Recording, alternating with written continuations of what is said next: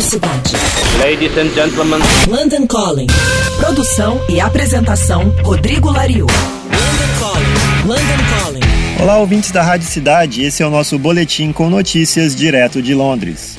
E o Buzzcocks está lançando seu primeiro single depois da morte do guitarrista e vocalista Pete Shelley, que faleceu em 2018. A faixa Gotta Get Better foi originalmente lançada em 2014 como um single solo do guitarrista Steve Diggle e agora foi regravada pelos integrantes remanescentes do Buzzcocks. O single saiu em vinil de 7 polegadas pelo selo londrino Cherry Red e em seguida essa nova formação do Buzzcocks entra numa turnê pelos Estados Unidos. Outra banda que está lançando material após a morte de um integrante é o Gang of Four.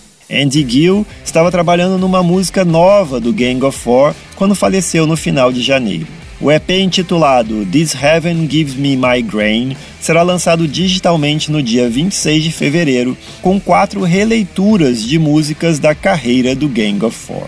Quem lançou música nova também foi o Strokes, mas não, calma, não morreu ninguém no Strokes. No começo do mês, a banda revelou a primeira música de seu próximo disco num comício do pré-candidato democrata Bernie Sanders. A música At the Door foi a primeira faixa do novo disco do Strokes, intitulado The New Abnormal, a ser revelada ao público. Agora, o segundo single, Bad Decisions, saiu semana passada, junto com um videoclipe que ironiza a fama e a influência musical do Strokes. Se você quiser ver, é só procurar no YouTube Strokes Bad Decisions. O novo álbum do Strokes tem lançamento previsto para abril desse ano.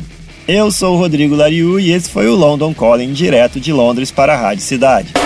Você acabou de ouvir London Calling. London Calling. Produção e apresentação Rodrigo Lariu. London Calling.